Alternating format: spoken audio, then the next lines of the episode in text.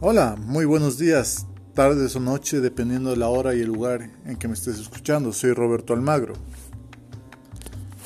Bien, el día de hoy quiero compartir contigo el capítulo que se llama Las reglas del Kempo para instructores.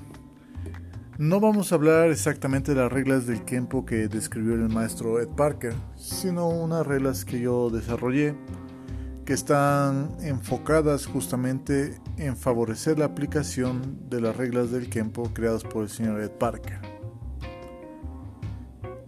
Y esto es básicamente la intención de que sea como una inducción a la aplicación tanto del Zen del Kempo como de la ciencia del Kempo. ¿Ok? Entonces la primera regla es ten la actitud de aprender.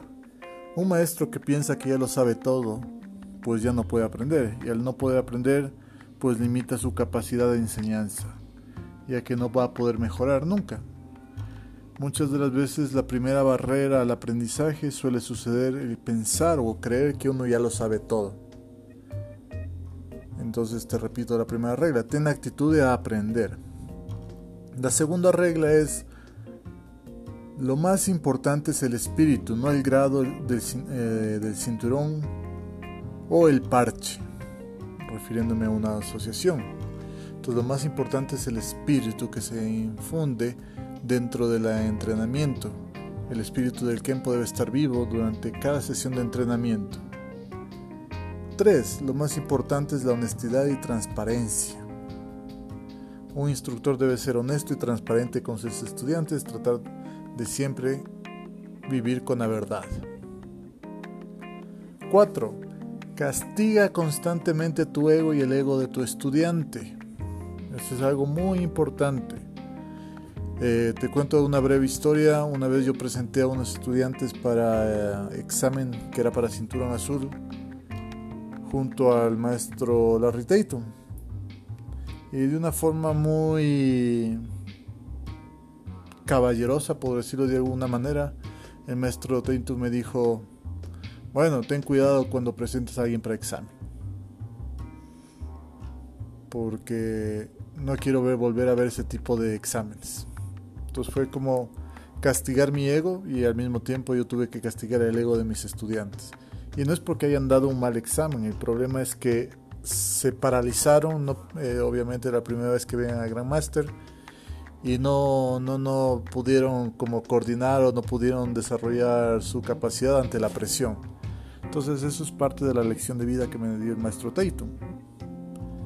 Te repito entonces la regla número 4. Castiga constantemente tu ego y el ego de tu estudiante. 5. Comunica constantemente el Kempo.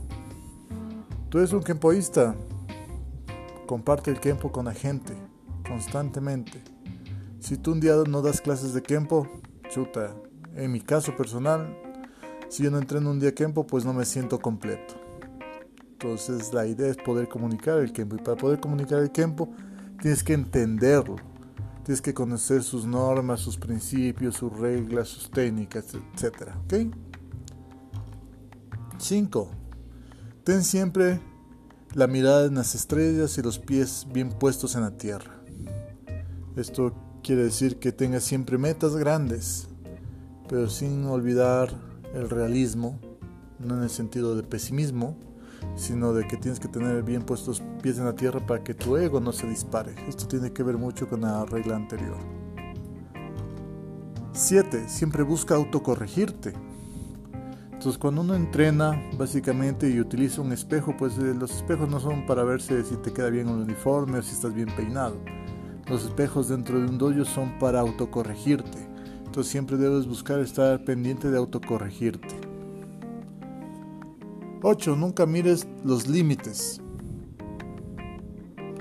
Muchas veces nosotros pensamos que por el país en el que vivimos, por el idioma en que vivimos, siempre eh, no hacemos esto por esta razón, entonces siempre estamos mirando más los límites que cualquier otra cosa. Entonces nunca mires los límites, siempre piensa en grande.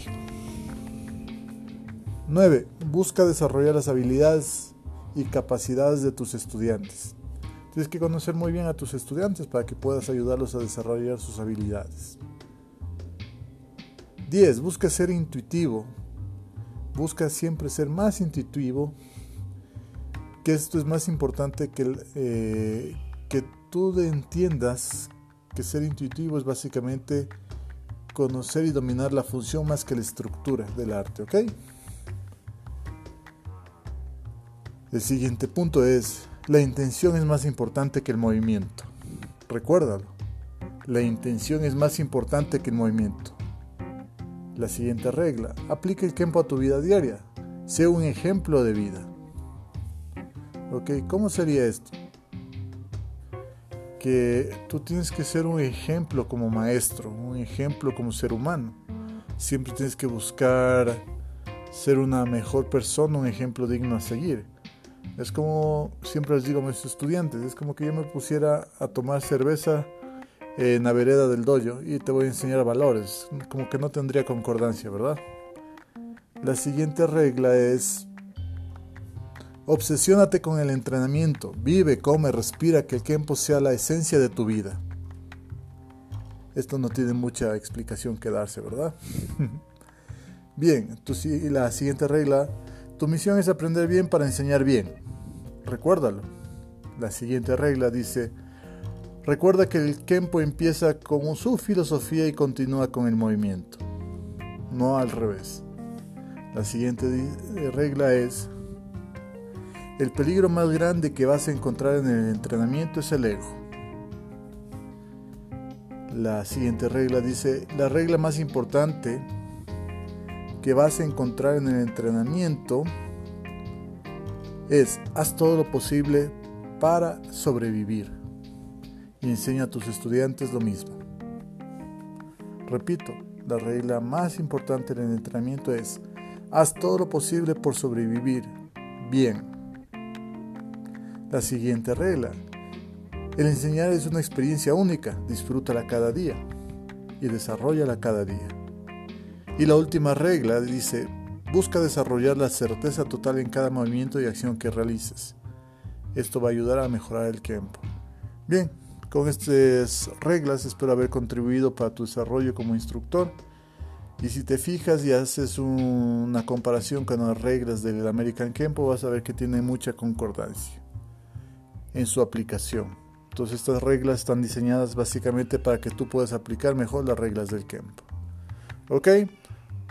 Nos vemos en una siguiente emisión, en el siguiente audio. Te mando un abrazo a la distancia, saludos desde Quito, Ecuador y espero conocernos muy pronto. Hasta la próxima.